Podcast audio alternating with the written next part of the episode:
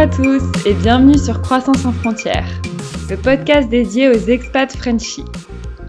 Je m'appelle Camille et ici je vous présenterai des profils inspirants et insolites ayant fait le choix vertigineux de quitter la France pour amorcer un nouveau chapitre. Mon but? Vulgariser l'expérience rocambolesque de l'expatriation et retracer sans filtre des parcours ponctués de joie, mais aussi souvent semés d'embûches. Alors, ready to go?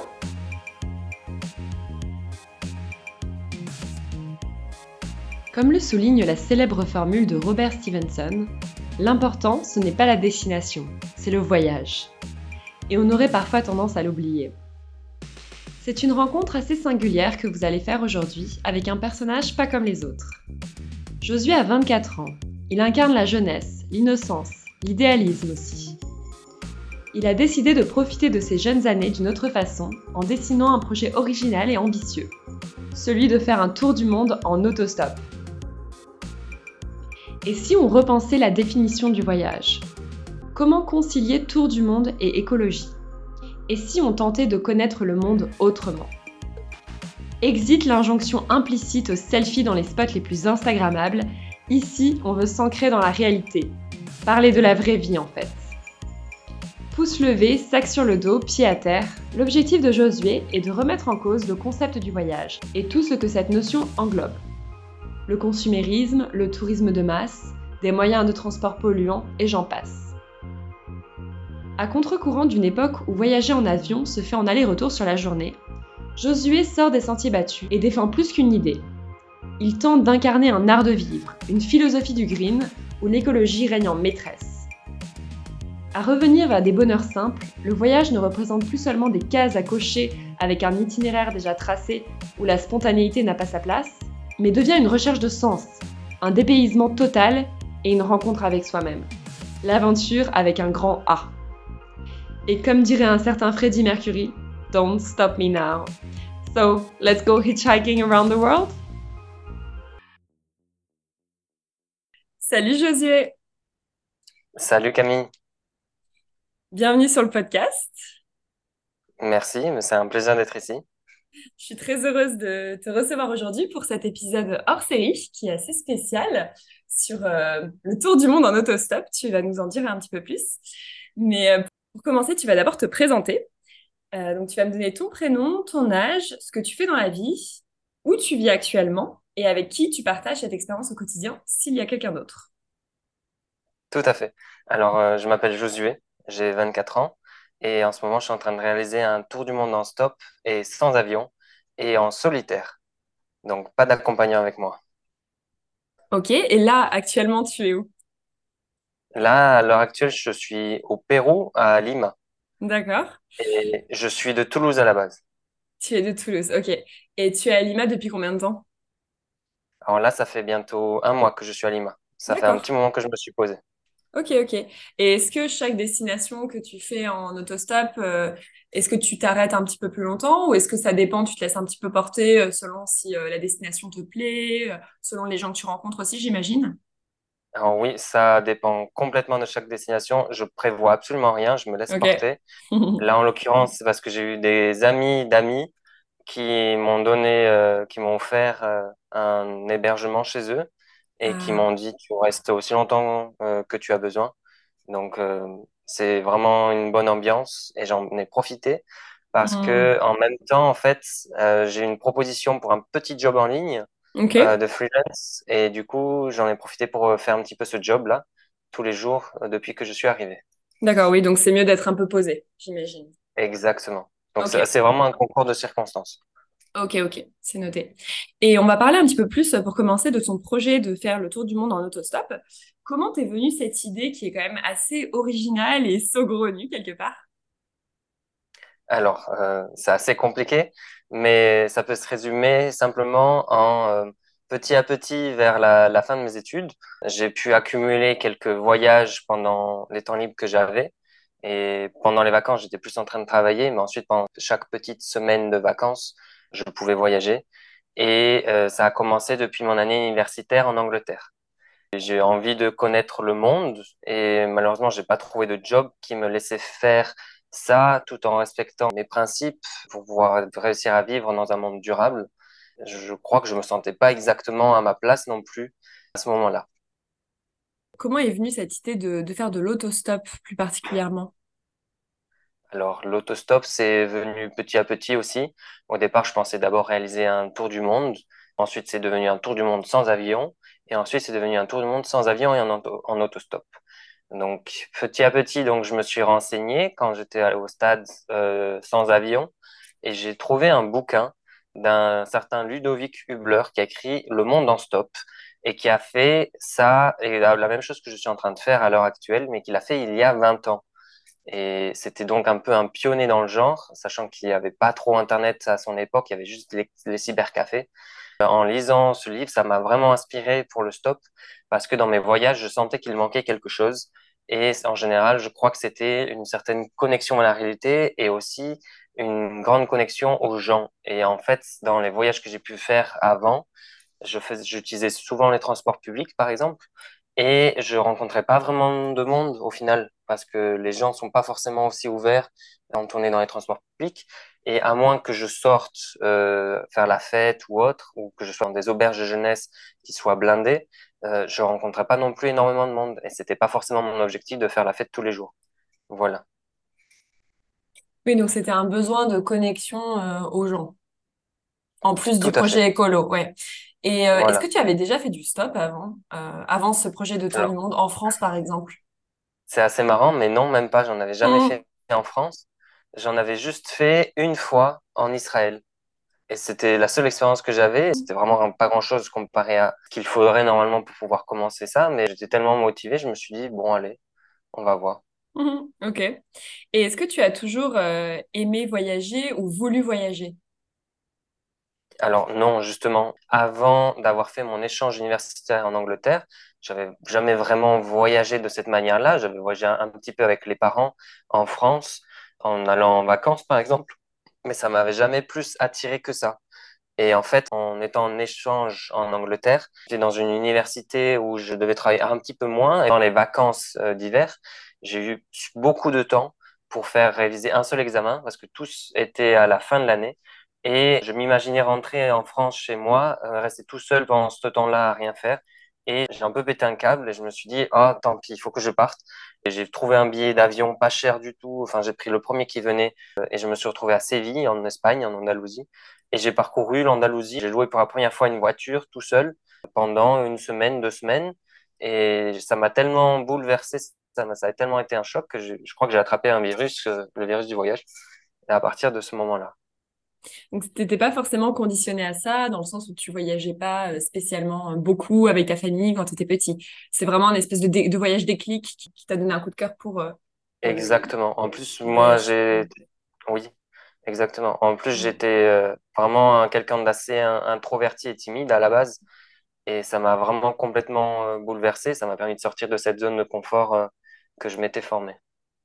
D'accord. Et tu parlais tout à l'heure de la dimension écologique de ton projet. Donc, quand est-ce que tes considérations écologiques sont apparues? Alors ça, ça a toujours été présent et depuis tout petit. Donc avant même le voyage, euh, je me, je me rendais déjà compte de ce qu'on pouvait faire à la planète qui était pas bien et de ce qu'il fallait changer et améliorer, même si euh, c'était pas aussi développé que ça l'est maintenant, évidemment. Et est-ce que tu penses que c'est une considération que beaucoup de personnes de ta génération ont, ou tu as l'impression d'être quand même plus engagé que les autres? Pas mal de gens de ma génération ont ces considérations-là, même Ouais. si il y a quand même une forte base qui reste quand même assez inconsciente des ordres de grandeur. Euh, notamment, par exemple, je, je parlerai de l'avion. Et effectivement, ça, je m'en suis rendu compte aussi tard, moi. Euh, je m'en suis rendu compte à la fin de mes études. Donc, avant de réaliser ce tour du monde-là, que effectivement, l'avion pour voyager, c'est pas non plus terrible. Ouais, ok.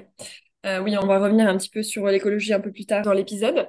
Et maintenant, on va un peu aborder ton parcours de voyage. Donc, on va commencer par la préparation à ton voyage, puisque c'est quand même... euh, D'ailleurs, là, ma première question, c'est quand est-ce que tu es parti? Quand est-ce que tu as commencé ce tour du monde? Alors, je l'ai commencé le 5 décembre 2021, depuis Toulouse, à côté de Toulouse, en France.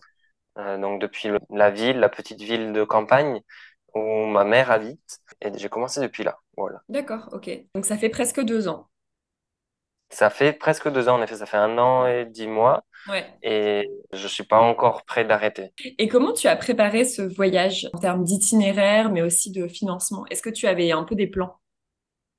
Alors, euh, j'en avais très grosso modo, on va dire. J'ai fait un itinéraire très large et très flexible. Donc, j'ai regardé la carte du monde, j'ai regardé un petit peu où je pouvais aller, j'ai fait, j'ai dessiné une petite boucle peut-être dans ma tête. Et euh, j'ai pensé un petit peu aux années qui passent en même temps.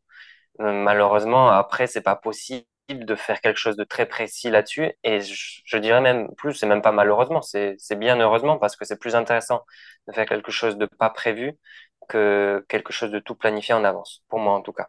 Pour les finances, ensuite, j'ai toute ma vie, j'ai toujours euh, été euh, quelqu'un qui, qui ne gaspille pas vraiment d'argent. J'ai économisé un petit peu dès que je pouvais euh, pour un quelconque projet que je pourrais avoir plus tard. Donc euh, ça, ça, ça, pourrait déjà me permettre de faire un voyage. Mais ensuite, je cherche pas forcément à tout utiliser. Donc j'ai quand même euh, pu travailler pendant mes études. J'ai pu travailler avec mon stage à la fin de mes études aussi, sachant que j'étais plutôt bien payé parce que j'ai réussi à le faire en Suisse, là où j'ai étudié avec l'université. Après euh, avoir lu le livre de Ludovic Hubler, qui avait fait la même chose, je l'avais appelé pour essayer d'avoir encore plus d'informations sur ce voyage, sur comment je pourrais le préparer. Je voulais surtout savoir comment est-ce que ça se passerait plus au retour avec lui, parce que j'avais un petit peu peur pour la carrière, mais au final, ça va très bien. Ça m'a rassuré complètement et je me suis rendu compte que certes, j'aurais jamais plus la même vie, mais j'aurai la vie que je désire. Mmh. Et ce monsieur, donc cet auteur, Qu'est-ce qui l'a motivé à entreprendre ce projet? Et aujourd'hui, quel est son métier? Est-ce qu'il est juste, entre guillemets, auteur ou est-ce qu'il fait autre chose? En lien peut-être avec son tour du monde, justement? Alors oui, tout à fait. Lui, il avait fait une école de commerce à Grenoble, si je me souviens bien, et il s'était pas non plus senti euh, à sa place. C'est un peu pour les mêmes raisons que moi, je crois, même s'il n'y avait pas autant de considérations écologiques. C'était plus une histoire de rencontre avec les gens et donc, il a fait ce tour de monde-là. Quand il est rentré, il s'est posé d'abord pour écrire ce livre. Il en a juste écrit un, juste celui-là. Et après, il a fait plusieurs jobs d'affilée. Il a réussi, avec des conférences, à faire un petit peu parler de lui, de son voyage. Il a travaillé pendant un moment pour une association sportive du Prince de Monaco. Euh, je ne saurais plus exactement dire laquelle, mais c'est écrit sur son LinkedIn. Et ensuite, il, a fondé sa propre entreprise, donc une entreprise qui offre euh, des voyages humanitaires. Où on a l'opportunité d'aller euh, aider à l'étranger et c'est organisé par lui. Donc je ne sais pas si c'est euh, actuellement au goût du jour, mais en tout cas, ça a l'air d'avoir un peu fonctionné. Son voyage a vraiment changé sa vie et orienté complètement sa carrière. C'est intéressant. Oui, oui, oui, complètement. Ok. Et, donc toi, tu... c'est un peu ton modèle. Du coup, tu te dis que tu feras quelque chose de similaire ensuite? Alors, je ne sais pas si j'ai un modèle. Je ne sens pas que j'ai un modèle que je garde en tête, mais c'est quelqu'un qui m'a inspiré un petit peu pour certaines idées et que je respecte beaucoup. Ouais, ouais, bien sûr. Et justement, j'avais une, une de mes questions était sur, euh, dans la préparation, l'aide que tu aurais pu avoir d'autres personnes. Donc, en dehors de Ludovic Hubler, est-ce qu'il y a d'autres personnes qui t'ont épaulé dans l'organisation de ton voyage ou est-ce qu'il y a un organisme qui t'a aidé dans les différentes démarches à entreprendre? Alors non, ça, je me suis vraiment débrouillé tout seul. Juste, je pourrais dire euh, ma maman qui m'a un petit peu aidé euh, sur certaines démarches administratives, mais rien de bien compliqué, vu que je garde une adresse en France. Et la seule chose que j'ai vraiment dû faire, c'était tout ce qui était santé, donc les vaccins obligatoires euh, pour voyager, ou même pas obligatoires, mais qui peuvent être nécessaires. Un petit check-up santé, enfin, aller chez le médecin, le dentiste, etc. Et ensuite, l'assurance, donc juste vérifier que ce soit en ordre. Et j'ai passé plus de temps au final préparé pour euh, tout ce qui est chercher des bateaux, tout ce qui est sur le thème du, bateau stop, et à me familiariser aussi sur le sujet de la navigation parce que je n'y connaissais absolument rien. Et aussi, j'en ai profité pour euh, dire au revoir à certaines personnes. Justement, au niveau du cercle familial et amical, est-ce que tu as eu beaucoup de soutien? Donc, tu mentionnais ta mère, mais est-ce que euh, dans ta famille, tu as été soutenue, tes amis, ou est-ce qu'ils se sont dit, mais tu es complètement fou euh, d'entreprendre un tel projet? Alors, justement, je voulais que ce soit bien compris. Donc, ils se sont doutés petit à petit, euh, en voyant mes petits voyages, que ça commençait à bien me plaire et que je devenais tout à fait débrouillard, même si j'étais pas non plus expérimenté sur le stop. Et donc, euh, j'avais fait au préalable un site internet où j'avais écrit tout plein de questions et toutes les réponses que je pourrais donner. Et en même temps de leur expliquer mon voyage et tout, je leur ai aussi envoyé le site internet pour qu'ils aient ça sous les yeux. Et ils se sont très bien rendus compte, euh, de toute manière, avec ma vie en général, que j'étais quelqu'un qui on peut avoir confiance et que je fais pas non plus des décisions euh, bêtes du jour au lendemain. Se sont rendus compte que c'était ça qui me faisait réellement plaisir. Et ils m'ont dit, ben, si c'est ça qui te fait plaisir, alors vas-y, fonce. Donc en général, tu as été plutôt soutenu. Tout à fait, oui. Ok, ouais, c'est hyper important. Je vais juste revenir sur un peu à la partie financement parce que tu disais que en préparant ce voyage, tu avais toujours un petit peu travaillé, donc tu avais des économies de côté. Et là, tu mentionnais que tu avais eu un petit job en freelance. Euh, est-ce que à chaque stop ou euh, dès que tu t'arrêtes un peu plus longtemps, tu essaies de trouver un job sur place ou tu es plutôt euh, en freelance Comment tu finances ton voyage au-delà des économies que tu avais en amont? Alors, au-delà des économies que j'ai pu faire, donc qui seraient suffisantes en théorie pour financer ma nourriture pendant un petit temps, mais euh, c'est pas l'objectif non plus du voyage. Donc moi, ce que j'aime bien faire, justement, comme tu l'as dit, c'est de pouvoir m'arrêter dans certains endroits. Quand je le fais, effectivement, j'aime bien avoir une certaine routine de travail qui s'installe, ou alors au moins faire quelque chose de mes mains, de ma tête, produire quelque chose. C'est quelque chose qui me manque à certains moments. Et donc, quand je m'arrête, je peux chercher soit un travail, soit je m'arrête parce que j'ai un travail. J'ai pu le faire, par exemple, un moment au Chili, quand je descendais en Patagonie, je m'étais arrêté dans un camping avec des gens qui m'avaient pris en autostop. Et dans ce camping-là, il y avait aussi des tours qui étaient proposés euh, pour aller en barque sur un lac, très joli, pour aller voir les grottes de marbre. Et j'avais demandé si je pouvais travailler au camping pour justement euh, rester gratuitement et avoir le tour. Et on m'avait dit oui, bien sûr, tu peux aider, etc. Et j'étais resté quelques jours pour faire ça. On m'avait proposé ensuite un job longue durée, mais vu que c'était pas très bien payé non plus et que je voulais absolument aussi descendre et profiter de l'été pour aller jusqu'en à Ushuaia, j'avais refusé le job. Euh, mais ça, c'était un exemple. Et sinon, une autre fois, j'étais passé par Concepción au Chili, où j'étais resté deux mois chez des amis. Pendant ces deux mois, j'ai passé du temps à faire des castings de mannequinat.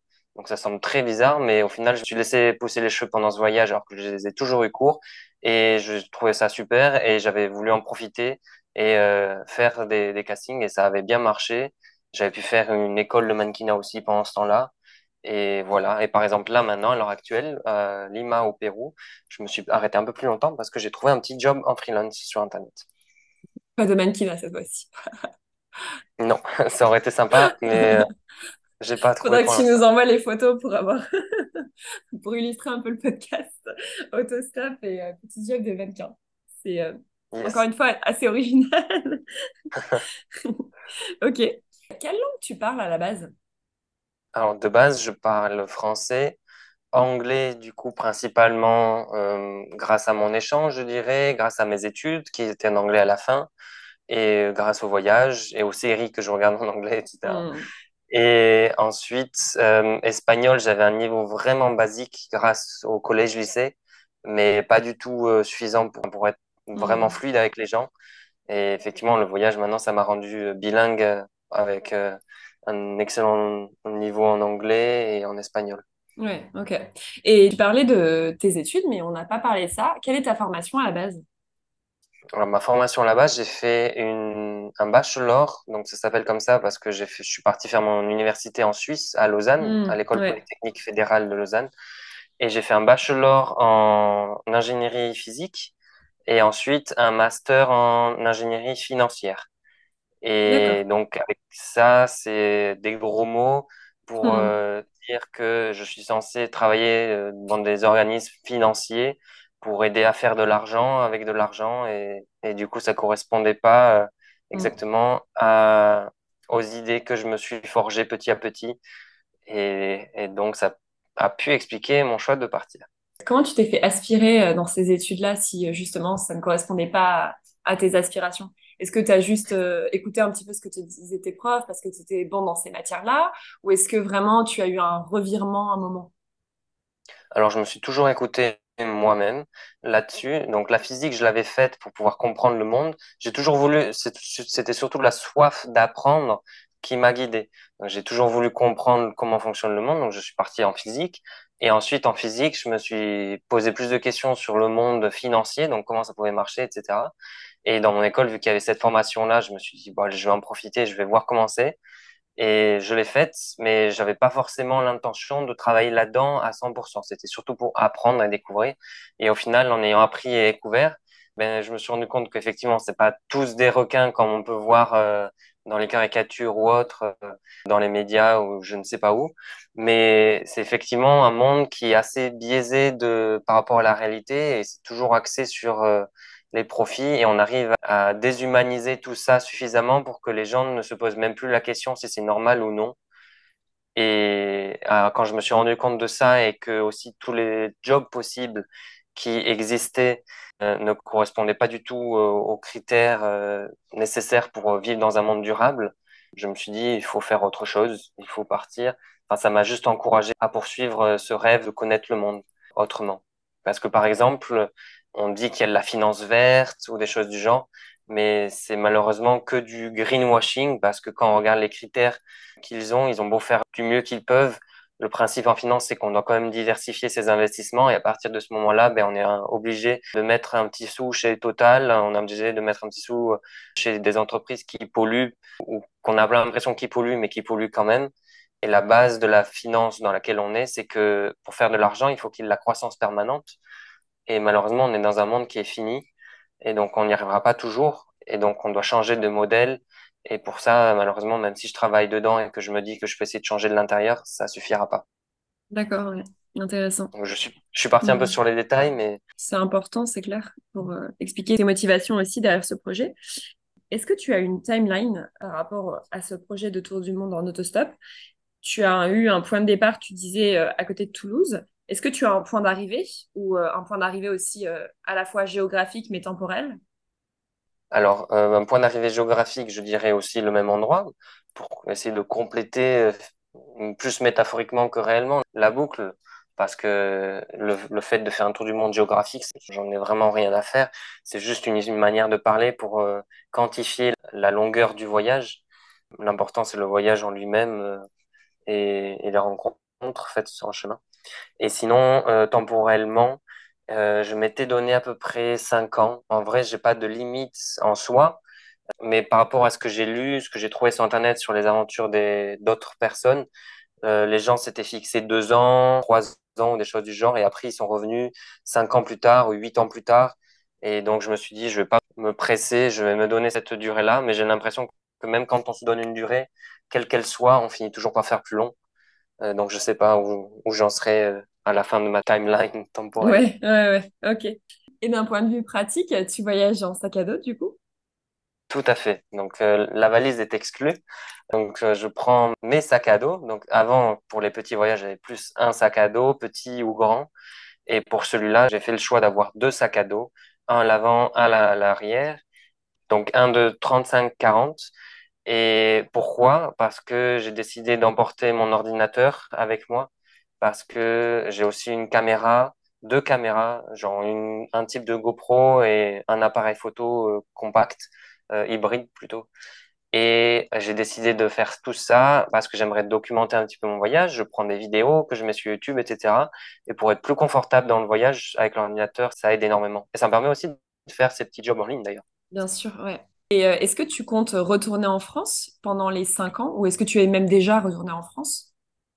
Non, alors, il faut savoir que si je fais le tour du monde sans avion et en stop, retourner en France, ça va être un petit peu compliqué. J'imagine. Et ça va me prendre un petit peu de temps.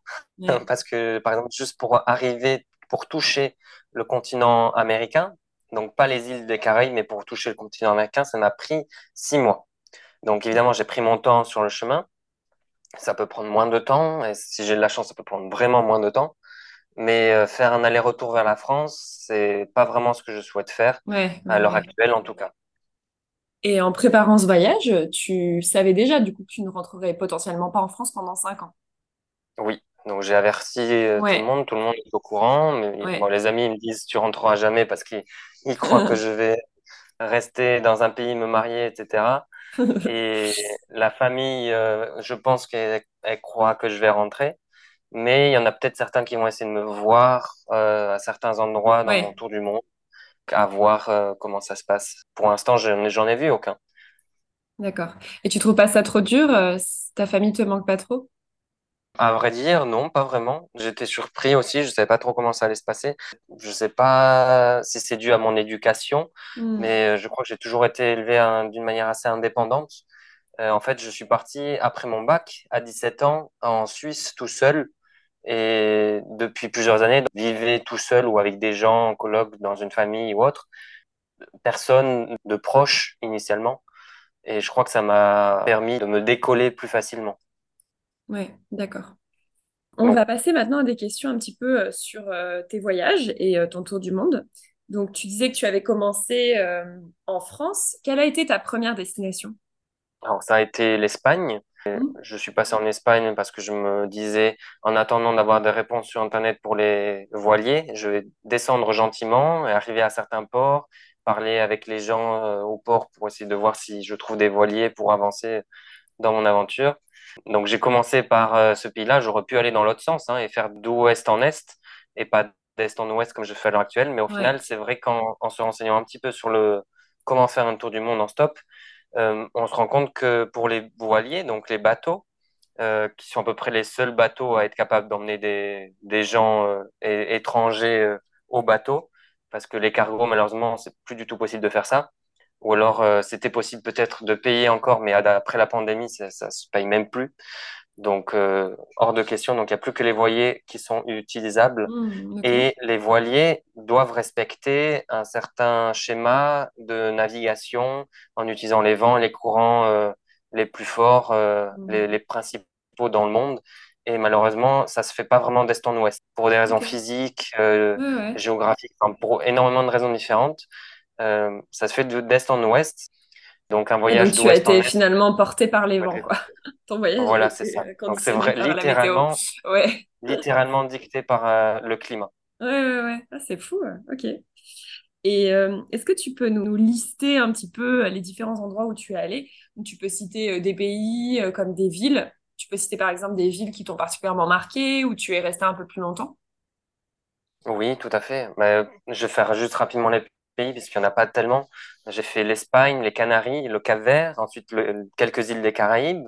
Puis j'ai touché le, continent américain en Guyane française, puis au Suriname, en Guyana. Ensuite, je suis passé rapidement par le Venezuela, le Brésil, jusqu'à la Bolivie, le Chili, l'Argentine. J'ai réussi à aller jusqu'en Antarctique et revenir. Et ensuite, je suis re- remonté et là, je suis au Pérou. Et je suis resté le plus longtemps. Donc, j'ai fait un petit peu de volontariat en Bolivie la première fois. Ensuite, au Chili, je suis resté, je crois, un mois la première fois.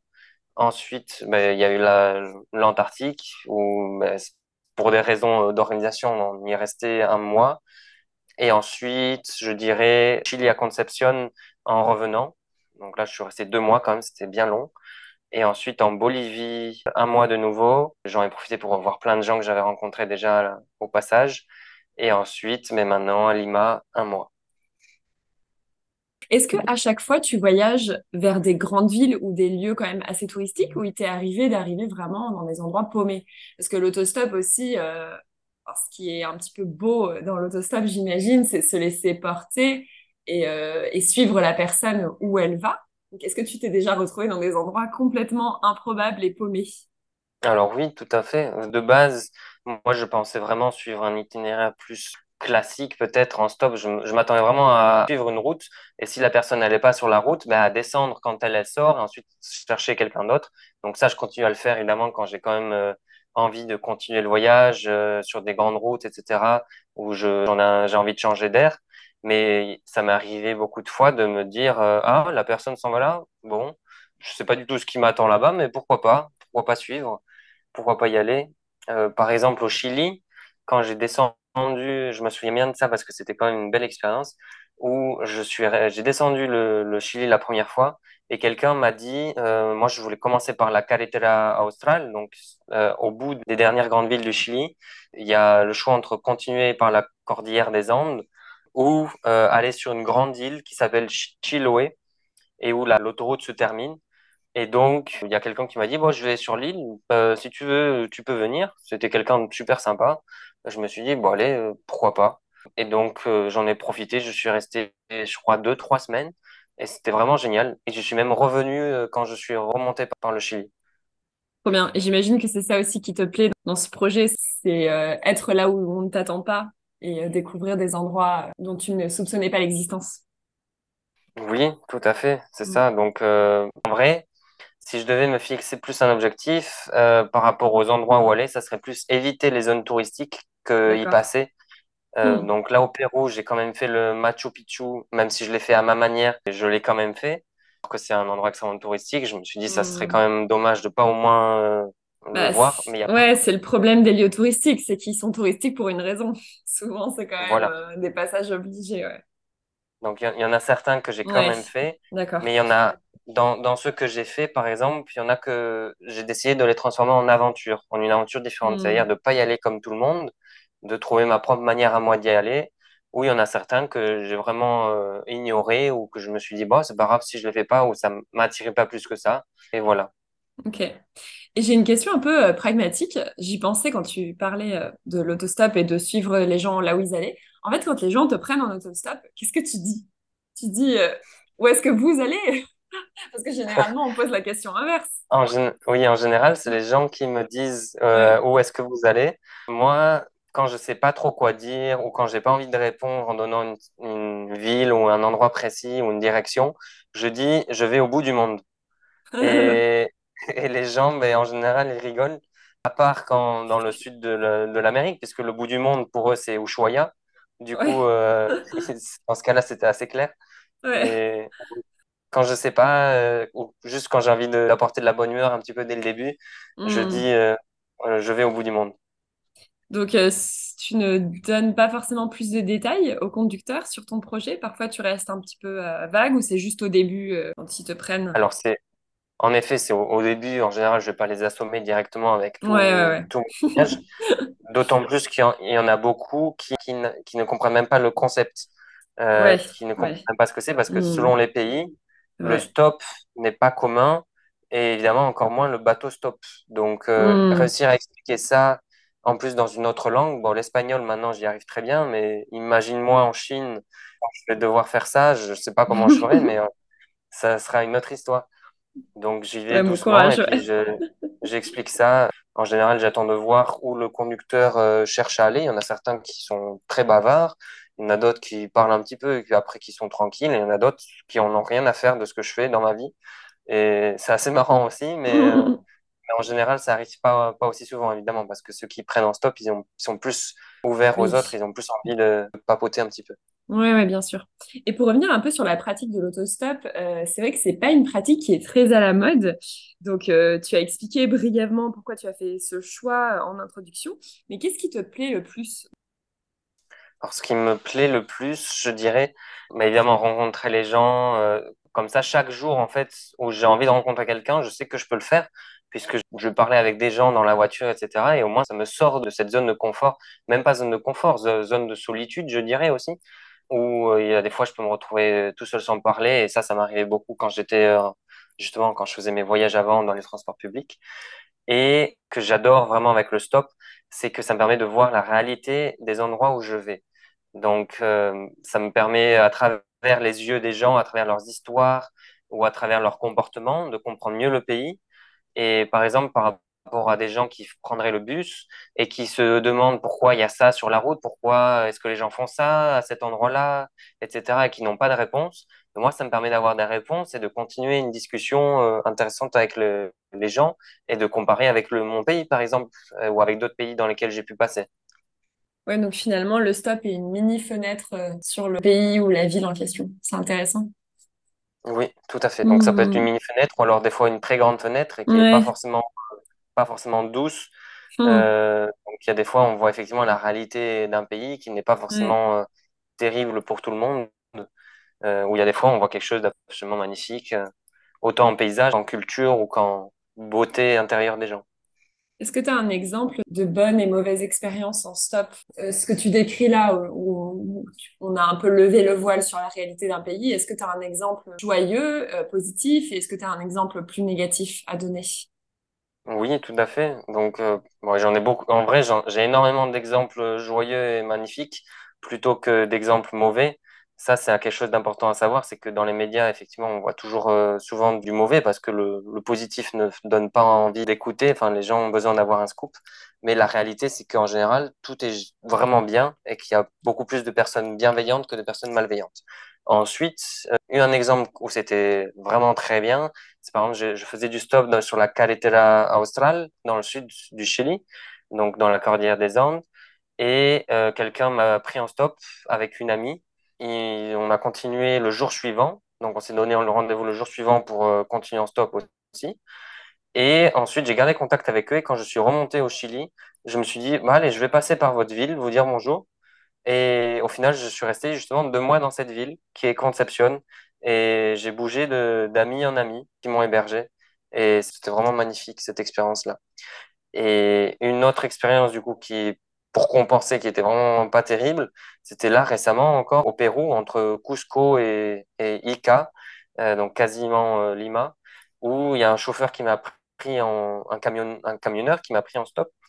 Et lui ne, buvait aucune goutte d'eau, il buvait que de l'alcool à 50%, donc soit du rhum, soit de l'alcool de canne à sucre euh, de pas bonne qualité.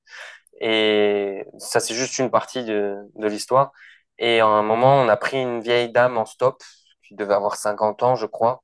Lui, il m'a laissé conduire le camion parce que je lui avais dit que j'avais déjà appris à conduire le camion avec quelqu'un d'autre, donc il m'a laissé conduire le camion. Et pendant ce temps-là, il en a profité pour essayer d'agresser sexuellement la vieille dame. Et c'était pas vraiment une expérience euh, réjouissante. D'une manière ou d'une autre, ça s'est bien passé. On est sorti de ça euh, sans encombre, mais ça m'a ouvert une, une, fenêtre sur la réalité euh, du Pérou et de l'Amérique latine en général, qui n'est pas très bienveillante sur le comportement euh, de certains hommes. Et euh, dans ces cas-là, toi, tu, tu, as réagi comment, par exemple, à ces situations si tu étais en train de conduire euh?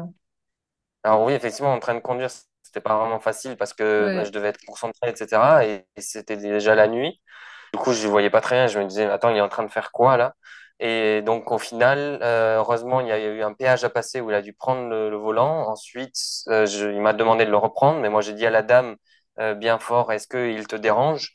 Et, évidemment, elle n'a pas répondu parce qu'elle était un peu sous le choc et elle voulait pas dire quoi que ce soit parce que ben, elle, elle voulait avancer dans son voyage aussi. Eh bien, je lui ai demandé, mais à partir de ce moment-là, il s'est calmé et il m'a demandé à plusieurs reprises d'aller acheter de l'eau ou à manger ou autre chose, mais j'ai toujours demandé à la dame de venir avec moi. Elle me disait d'ailleurs, ben, ne me laisse pas tout seul, toute seule avec lui parce qu'il va essayer de me violer. Et ensuite, mm. petit à petit, euh, j'ai compris que elle non plus, enfin, elle devait avoir l'habitude peut-être de ce genre de comportement. Malheureusement, hmm. c'est pas ouais, qu'elle en ait l'habitude. Euh, ça doit être le cas parce qu'ils se sont mis à parler en quechua. Et bon, ils, disaient quand même les numéros, les nombres en espagnol. Donc moi, je comprenais quand même un petit peu.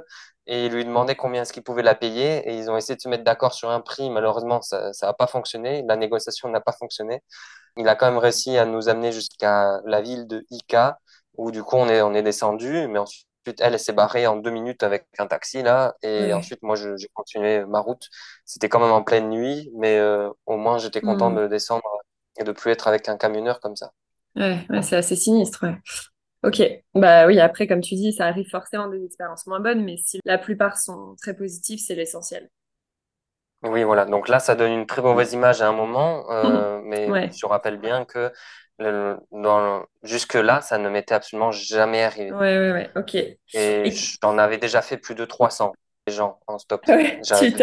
Tu, comptes? Oui, j'ai un compteur ah juste pour les gens en stop. Ok, ah, c'est marrant. Et quelle a été ton expérience la plus marquante dans tout ton voyage? Donc, c'est une question un peu ouverte. Ça peut être euh, un séjour dans une ville ou ça peut être euh, un moment en stop, ce que tu veux. Alors oui, effectivement, c'est une question qui est très très difficile à, à, répondre. Enfin, c'est difficile de répondre à cette question parce que ben, j'en ai eu énormément des expériences mémorables, mais je vais, je peux en citer deux par exemple où c'est des expériences plus euh, des aventures qui incluent pas forcément euh, l'aventure humaine. où c'était au Guyana. Il y a des chutes qui s'appellent les chutes de Kaicho, qui sont vraiment magnifiques. Pour y aller, normalement, les touristes prennent l'avion. Il n'y a pas d'autre moyen. Hmm. Et moi, j'ai décidé de ne pas faire comme les touristes, mais de transformer ça en une aventure. Et j'y suis allé par la jungle. je me suis rapproché le plus possible d'abord par la route jusqu'à la ville la plus proche. Ensuite, j'ai remonté la rivière, une, partie de la rivière en bateau. Et ensuite, depuis le dernier village, j'ai marché dans la jungle deux, trois jours, euh, tout seul, avec une machette, en train de couper mon chemin euh, à travers des, Mhm. broussailles euh, impénétrables, avec une machette qui était cassée et qui, et qui coupait pas, qu'on m'avait refilé. Et bah, j'ai quand même réussi. J'ai vu cette magnifique chute d'eau, c'était vraiment génial. Wow. Et pour le retour, vu que je ne pouvais pas retourner parce que je m'étais trop euh, défoncé les pieds à marcher dans, il y avait beaucoup de marécages. Et donc, euh, en marchant avec les chaussures, ensuite euh, avec les pieds mouillés, ça m'a détruit les pieds. Le chef du dernier village m'avait dit de construire un radeau avec des bambous que je trouverais pour descendre le fleuve. Mais au final, il n'y avait aucun bambou. euh, ma machette ne coupait absolument plus. Pas des bases. J'étais juste en train de plier les feuilles sur mon chemin. Et euh, en arrivant euh, au Chudo, ben, il y avait des ouvriers qui construisaient une maison d'hôte, je crois, oui, une maison d'hôte. Et ils m'ont dit, bah, écoute, on a du matériel qui, arrive par avion depuis la ville juste à côté, là, la, la ville du coup qui est à 50 km à peu près à vol d'oiseau. Et ils m'ont dit, l'avion repart vide, donc euh, bah, essaye de faire euh, du stop avec, ça devrait marcher. Et du coup, l'avion, il m'a pris en stop, un petit avion, mais du coup, ça, ça sur le chemin. Donc, tour du monde en stop et sans avion, c'est raté pour ce cas-là. Mais vu que c'était juste une boucle en dehors du voyage, on va dire, Hmm. on pourrait dire que ça compte, mais comme je, ça, ça m'intéresse pas vraiment d'avoir euh, la technicalité, je sais pas si ça se dit comme ça, d'avoir Hmm. l'aspect précis où c'est 100% euh, Oui, oui, je vois ce que euh, tu veux dire, oui. Pour cette entorse-là, sachant que ça m'a pas aidé à avancer de toute manière plus sur le voyage, vu que je suis retourné au même endroit qu'avant, j'ai trouvé ça euh, incroyable. Et une autre expérience, ça a pu être l'Antarctique, où à Mhm, ouais. J'ai eu la chance de trouver un voilier. Et donc, quelqu'un au, dé- au départ qui voulait pas me prendre parce que juste une transatlantique, ça suffit pas pour aller en Antarctique normalement. Et qui, au final, a quand même fini par me prendre. Et euh, donc, on allait tous les deux sur un petit bateau en plastique euh, en Antarctique. Donc, ce qui est vraiment très rare normalement. Et donc, on y a passé un mois. C'était génial. Mais je- même là, je réalise pas encore la chance que j'ai eu de pouvoir Hmm. voir ça. Même si à côté, c'est vrai que enfin, j'ai jamais vu autant de paquebots chaque jour de ma vie. Parce que en, en été en Antarctique, en fait, c'est blindé de paquebots. Et c'est assez triste à dire parce que ça devrait être un endroit qui devrait être plus protégé. Donc ça, c'était tu te des rends compte aventures. aussi des réalités, ouais. Voilà. Donc c'était Ouais, plus des aventures en mode, euh, on va dire Indiana Jones. Euh, ouais, tout à fait, et ouais. ça, ça compte pour moi tout autant que les, voire Ouais. même moins que les aventures humaines que j'ai pu vivre. Donc les endroits où je suis resté longtemps, par exemple. Ouais, bien sûr, ouais. C'est c'est très complémentaire finalement. Tout à fait. Et quelle a été en revanche ta plus grosse galère? Alors, je crois qu'une des galères dont je me souviendrai, c'était de passer, de descendre en fait du sud du Venezuela, vraiment la frontière avec le Brésil, de réussir à descendre jusqu'à la Bolivie, parce que cet endroit-là, déjà le Brésil et le Venezuela, en ce moment, en tout cas euh, avec la- les problèmes au Venezuela et euh, la culture du Brésil en général, il n'y a pas trop le stop. Ils savent ce que c'est, Hmm, mais ils le font pas. Ok. Et parce qu'ils sont très, très méfiants, ils ont peur Ouais. de, de, de- des problèmes, etc. Et maintenant, il y a une énorme, mais vraiment énorme immigration vénézuélienne. Et, et les, les gens n'ont aucune confiance. Et du coup, le stop ne marche pas du tout. Euh, Je, je, je pouvais marcher du coup des heures et des heures le long de la route sans que personne ne me prenne, ouais. Euh, et que ce soit des routes fréquentées ou pas. Et du coup, ça, c'était vraiment difficile, sachant qu'en plus, Oui, parce qu'au Brésil, il y a beaucoup de criminalité euh, avec, euh, déjà les armes circulent énormément et il y a beaucoup de, je sais pas comment on dit en français, carjacking où on te prend la voiture, tu Oui, sais. euh, Donc je pense que s'ils voient un autostoppeur, ils pensent direct à ça, quoi. Bien sûr, après Hmm. ça se voit clairement que je suis pas d'ici et que je je suis pas dangereux, mais même comme ça, les gens sont très méfiants Ouais, et je, je crois surtout que c'est les médias brésiliens qui leur font peur. En fait, c'est comme nous quand on a les médias qui ne parlent que des violences, etc. Ouais, Ça ouais. nous donne une sensation d'insécurité, alors qu'en Hmm. réalité, c'est pas forcément ça.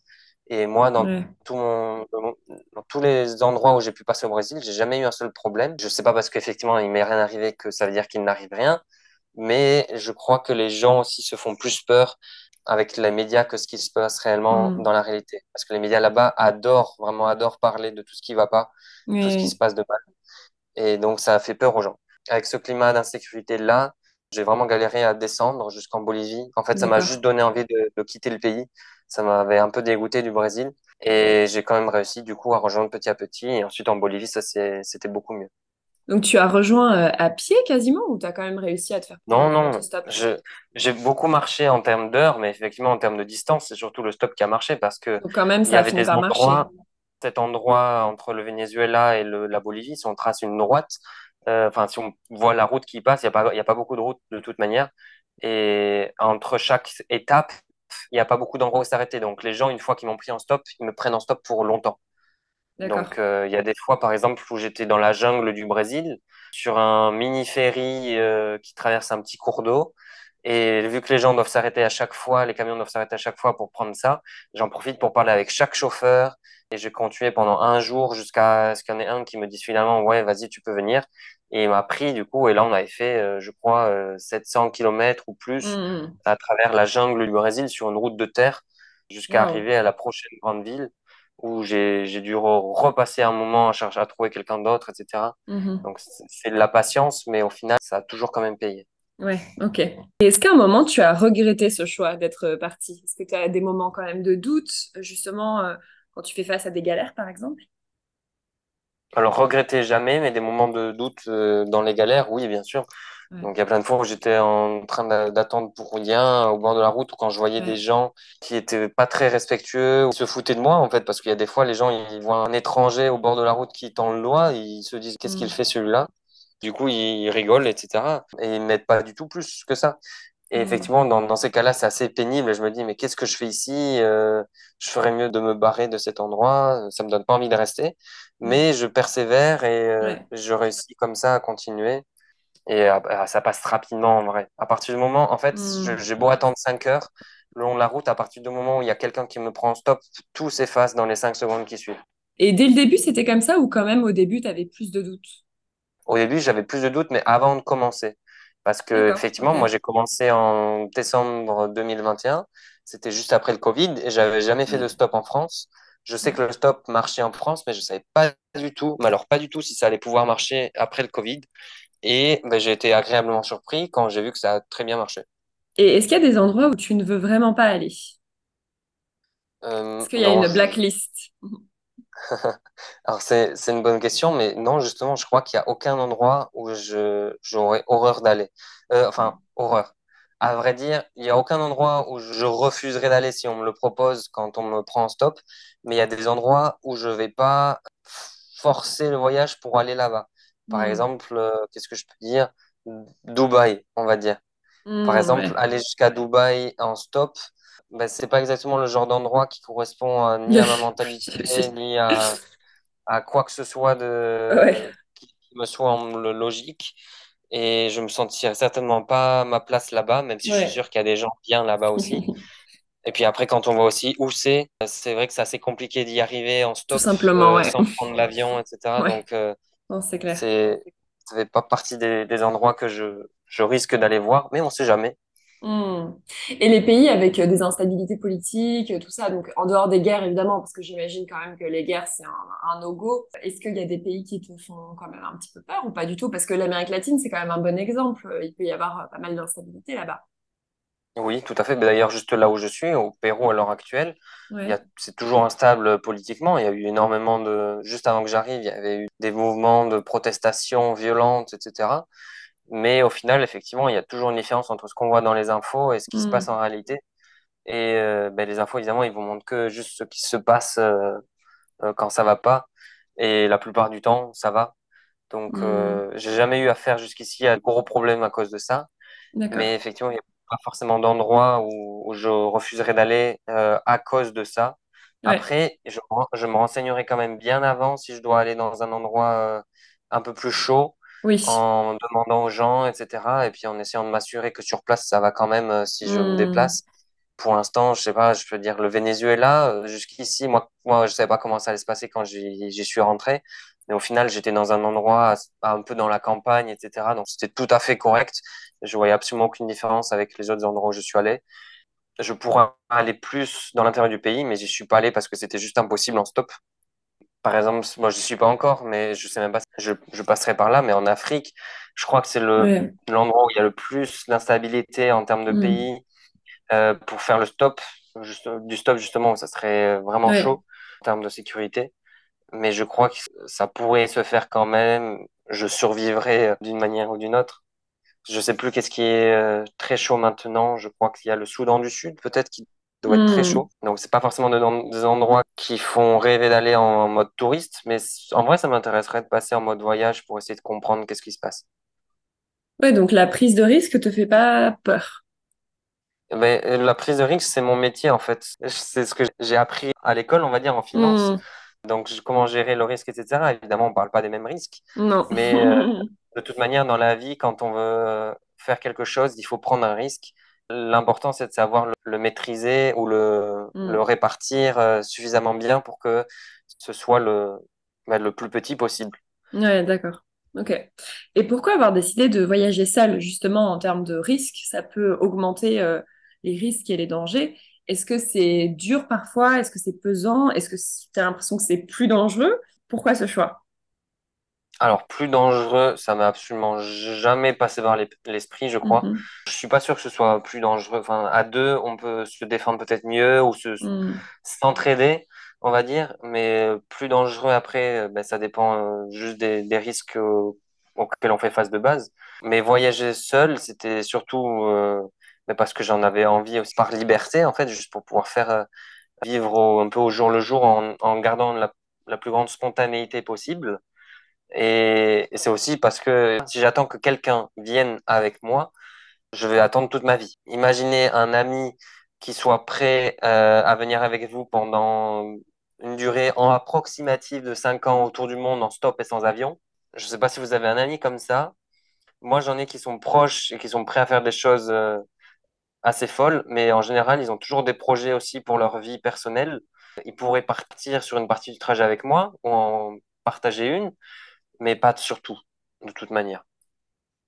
Oui, donc c'est vraiment une euh, question de liberté pour toi de pouvoir faire ce que tu veux quand tu veux. Ouais, je, comprends ça me permet, mmh. mais justement, avec les voyages que j'ai pu faire avant, ça me permet de sortir plus facilement de ma zone de confort, parce que mmh. quand on est avec quelqu'un d'autre, on a tendance plus à rester avec la personne et pas forcément à sourire aux autres. Je suis obligé de mourir aux autres dans ce cadre-là, et effectivement, donc juste plus de flexibilité, etc. Ouais. Et est-ce que tu te sens seul quand même parfois ou pas? Alors oui, tout à fait. Ça m'arrive plein de fois sur la route ou même quand je suis avec des gens. de toute manière, il n'y a pas de mm. critères euh, spéciaux pour se sentir seul. Euh, comme on a pu voir dans les infos, des fois, ils parlaient de la santé mentale, etc. Donc, euh, même mm. quand on est entouré de gens, on peut se sentir seul. Et en fait, ça me passait plus quand je vivais en Europe que quand je suis en train de voyager. Et je crois que c'était lié aussi au fait que ben, je faisais des choses mais je suivais pas forcément euh, mes, mes, rêves ou mes objectifs euh, que j'avais vraiment à l'intérieur de moi. Euh, je, je, je, vivais juste en fait. Je faisais juste ma routine journalière et c'est à partir du moment où j'ai vraiment à faire ce qui me plaisait et à essayer de vivre plus au jour le jour, tout en gardant, je peux toujours garder une vision sur l'avenir, mais en vivant comme ça, j'apprécie tellement ce que je fais en fait que je me sens beaucoup moins seul qu'avant et c'est peut-être parce que je suis plus heureux en général, même si j'étais, j'ai toujours été quelqu'un d'assez euh, heureux. En faisant ça, vu que je me sens encore plus heureux, cette bonne humeur euh, doit attirer plus de gens, certainement. Et je me sens pas si seul parce que je suis souvent avec des gens qui sont sur les mêmes, la même longueur d'onde. Et on a parlé un petit peu de la sécurité et des risques euh, qu'on peut prendre en faisant du stop. Est-ce que tu penses que le stop est fait pour tout le monde et s'adapte à tous les voyages? Alors, je crois que oui, mais ça dépend des conditions, bien sûr, parce que faire un tour du monde en stop, c'est pas pour tout le monde, ça c'est sûr, parce que c'est long, etc. Euh, c'est physique. Il y a certains endroits effectivement qui peuvent être plus dangereux que d'autres, mais je crois que c'est tout à fait possible pour euh, tout le monde d'en faire une fois dans sa vie, en France au moins, par exemple. Et par rapport à la différence entre les genres, donc une femme peut tout à fait faire aussi un tour du monde en stop. Il y en a une d'ailleurs qui l'avait fait euh, récemment. Enfin, je, m'en étais inspiré justement pour euh, déterminer un peu ma timeline. elle a un site internet qui s'appelle Le Monde sur le pouce et elle l'a fait en 8 ans. Elle a fini en 2021. Elle s'est tapée la, pandémie en Afrique, où elle est restée bloquée pendant un an et demi, je crois, ou quasiment deux ans. Donc, c'était pas terrible sur la fin pour elle. Mais elle a, tout à fait géré ça et c'est un, énorme exemple, je pense, pour les femmes qui veulent voyager euh, en stop toute seule. Après, je crois qu'il faut quand même être préparé mentalement à tout ce qui peut se passer et être prêt à, s'affirmer euh, quand on a, je sais pas, par exemple, euh, le camionneur dont j'ai parlé. Je sais pas s'il aurait fait la même chose avec une femme étrangère parce que ça l'aurait peut-être plus intimidé et puis les, femmes étrangères ont plus tendance à se défendre, je dirais, maintenant. Je crois qu'en s'affirmant beaucoup plus, c'est tout à fait possible. Après, effectivement, on a toujours des risques et même moi aussi, j'en prends. Il faut pas les accepter, mais il faut essayer de les gérer au maximum. Et même euh, peut-être, euh, peut-être bête ce que je dis, mais faire, tu vois, des formations d'autodéfense, ce genre de choses, surtout pour une femme. Enfin, je pense que c'est relevant pour tout le monde, mais euh, encore peut-être plus pour une femme qui est quand même plus vulnérable de base aux agressions sexuelles. Oui, je, crois que oui, en tout cas, ça pourrait pas être inutile. Voilà, Ensuite, ça serait bien de vivre dans un monde, effectivement, où il n'y en aurait pas On n'a pas besoin, c'est sûr. Euh, je pense que c'est surtout une question aussi de confiance en soi, de pouvoir euh, s'affirmer euh, sans, problème. C'est le plus important. Parce que j'ai jamais eu besoin de me défendre réellement physiquement. D'accord. sur mon voyage, j'ai juste peut-être eu besoin de montrer une certaine confiance dans, dans ce que je fais, même si j'en avais pas au fond. mais c'est juste au moins montrer qu'on sait où on va. Et quel conseil donnerais-tu aux personnes qui voudraient se lancer dans une expérience similaire? Euh, De se renseigner, mais pas forcément de planifier. Hmm. Euh, pour pouvoir vivre le meilleur, en fait, ça dépend de chaque personne, évidemment, mais le meilleur se passe pour moi quand j'ai des surprises, donc quand c'est spontané. Et pour euh, laisser de la place au spontané, il faut éviter d'avoir tout planifié. Donc savoir, par exemple, où on va dormir le soir, quel bus on va prendre, à quelle heure est-ce qu'il faut faire ci ou ça euh, c'est le genre de choses qui justement empêche un petit peu la spontanéité. Donc on peut en laisser quand même, mais il ne faut pas hésiter à se laisser une grande marge de manœuvre pour se laisser emporter par le vent. ouais. Est-ce que tu as rencontré des Français lors de tes voyages? Alors oui, en général, c'est surtout des touristes, il me semble, euh, dans la grande majorité. J'en ai vu quand même de temps en temps qui étaient euh, devenus un peu des locaux, qui habitaient dans le pays, dans la ville, etc., ou euh, qui sont de passage. Je pense notamment justement où j'étais euh, à Concepción, au, au, Chili, où je suis resté deux mois. Donc, je suis resté deux mois chez, chez les amis, mais j'ai découvert aussi qu'il y avait des amis de ma famille qui euh, vivaient en ce moment-là dans la ville parce qu'ils sont profs au, au, lycée français. Il y a un lycée français dans la ville et eux sont profs là-bas. Est-ce que, alors, je ne sais pas si tu étais vraiment à la recherche de ça, mais est-ce que tu as trouvé des réseaux français ou des groupes un peu d'entraide, donc que ce soit des groupes Facebook dans certaines villes, ou même, euh, tu vois, des lieux un peu emblématiques français euh, dans une ville, ou des restaurants, des bars français? Alors, oui, ça, je sais qu'il y en a, mais euh, du coup, honnêtement, j'ai même pas cherché sur le voyage. Je fais pas ce voyage justement pour rester dans le milieu dans l'environnement euh, des Français. Bien sûr. Euh, c'est agréable de parler sa langue, et retrouver un petit peu de hmm. culture, etc. de temps en temps, mais c'est pas du tout mon objectif. Hmm. Euh, si, si j'ai le, choix entre faire le voyage et rencontrer que des Français dans les pays où je vais et juste rester avec les locaux en permanence, je choisirais le deuxième. Ouais, non, mais je rester avec les locaux en, en mm. permanence. C'est le but justement pour s'apercevoir de la réalité du pays et, mm. et, juste par exemple de pratiquer les langues ou de se faire de nouveaux amis que je reverrai pas forcément dans ma vie, mais qui seront toujours dans mon cœur au moins. Ouais, non, si je te pose la question, c'est parce que tu vois, tu pourrais avoir des moments un petit peu de faiblesse ou des moments où tu as besoin d'un peu de réconfort et retrouver des Français euh, quelque part, ça peut aider, surtout euh, comme ton voyage s'inscrit vraiment dans la durée. Euh, c'est un besoin que tu pourrais avoir. Mais toi, tu, tu ne l'as pas spécialement. Alors oui, après c'est peut-être dû au fait qu'en étant en Amérique latine, on parle euh, surtout espagnol.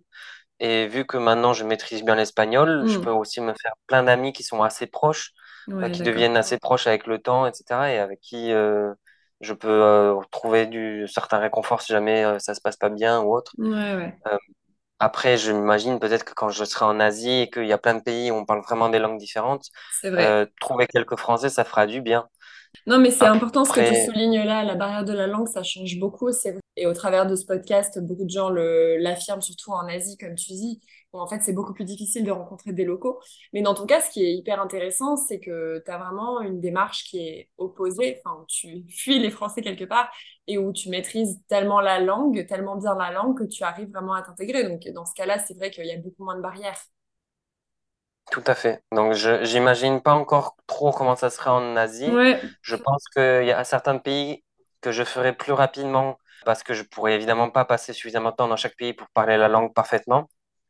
Mais je pense que je m'arrêterai peut-être dans quelques endroits pour justement maîtriser la langue et commencer à me faire vraiment des amis euh, locaux.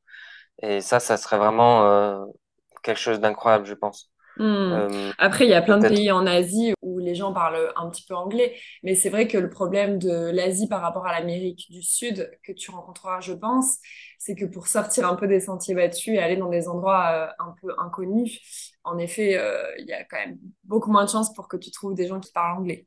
Et apprendre une nouvelle langue, c'est quand même une démarche qui est conséquente. Enfin, c'est quelque chose qui prend quand même du temps. Donc, est-ce que tu te dis que quand tu seras en Asie, tu, potentiellement, tu resterais euh, vraiment dans un pays, par exemple, sur l'espace d'un an pour euh, vraiment mieux maîtriser la langue? Est-ce que c'est quelque chose que tu envisages? Ouais, c'est quelque chose que j'aimerais envisager en tout cas, Ouais, que je me laissais la liberté de pouvoir le faire. Euh, je sais pas, par exemple en Chine, j'avais déjà eu l'occasion d'y passer pendant un voyage de fin d'études euh, du bachelor avec un, un groupe d'étudiants. J'y étais allé d'abord tout seul pendant une ou deux semaines et ensuite j'avais rejoint le groupe et ben, j'avais vraiment beaucoup aimé. Mais effectivement, c'est très, enfin, pour Hmm, quelqu'un qui, qui a jamais étudié ça, c'est quand même assez compliqué. dur, ouais. Mais en, en y passant du temps, je sais que je pourrais certainement y arriver parce que, par exemple, au Brésil, ils parlent portugais. Moi, je pensais qu'avec mon espagnol, ça suffirait, mais en fait, ça n'a rien à voir quand on est, on parle vraiment avec les gens. À l'écrit, ça a l'air similaire, mais à l'oral, c'est vraiment différent. Et petit à petit, en quelques semaines, mais j'avais quand même réussi à choper un plutôt bon niveau euh, par rapport à ce que j'avais. Et je Hmm, pense que c'est possible aussi avec les langues en, en Asie, même si elles sont vraiment radicalement différentes des nôtres. ouais. J'y passe euh, Je suis du un peu temps. plus sceptique sur le chinois, mais. On verra. En Ouais, vrai, le ouais, fait bah, d'être en hein. stop, être en stop et devoir euh, plus ou moins communiquer avec la personne qui est à côté, ça te force énormément à pratiquer la langue. c'est vrai. Et même si tu utilises le traducteur, etc., petit à petit, tu chopes certaines, certaines bonnes habitudes. Hmm, Et c'est pour non, ça que je pense que vrai. c'est pas impossible.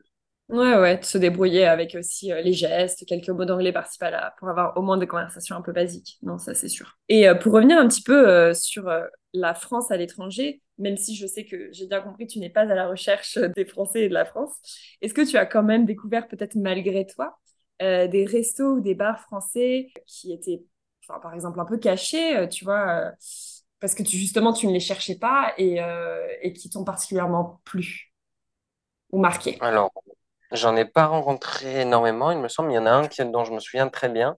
Donc, Hmm au Chili, à Concepción, justement, où j'étais, j'ai appris à travers les, les amis qui m'hébergeaient qu'il y avait un, un restaurant de tacos. Donc, les tacos qu'on a en France, euh, bah, qui ne sont pas vraiment des tacos pour les gens en. Amérique latine, puisque c'est les tacos mexicains auxquels ils font référence. ouais. Euh, mais les tacos qu'on a en France, il y a il y a un restaurant, donc vraiment un restaurant, pas juste un boui-boui, qui sert des tacos comme ça, qui sont vraiment excellents et qui viennent d'un Français. Donc un Français qui avait, qui a une copine chilienne et Hmm. qui était venu euh, pendant la pandémie, je ne sais plus pour quelle raison, mais qui était venu, euh, non, juste avant la pandémie, et qui, du coup, qui s'est tapé la pandémie de Covid et qui s'est retrouvé bloqué. Et pendant Hmm. son temps bloqué au Chili, il a commencé un petit peu à cuisiner pour les amis, etc. Et ça a vraiment bien marché. Il s'est dit, bah, si j'ouvrais euh, un restaurant, et il a commencé avec un restaurant, et maintenant il en a ouvert un deuxième aussi, donc plus traditionnel, avec, euh, je sais pas, par exemple, euh, des escargots, je crois, ou du foie Hmm. gras, ou des choses Ah, donc un peu euh, un concept hybride, quoi, de taco à la oui, française. Non, non, pas, cool. pas un tacos qui mélange tout ça. Donc il, il a bien le restaurant de tacos, et à Ah, côté, ok. il en a Et ouvert à un côté, il autre a... ah, ok. qui, lui, est comme ça. Mais les tacos taco qu'il sauce propose, escargot, non, Euh, effectivement, un tacos aux escargots, je crois pas que ça se vendrait très bien. On sait jamais. On sait jamais. Mais Mais lui, il propose des tacos, oui, qui sont quand même plus élaborés qu'en France, où il y a vraiment de la Hmm. recherche dans, dans ces mélanges de saveurs, qui sont vraiment excellents d'ailleurs.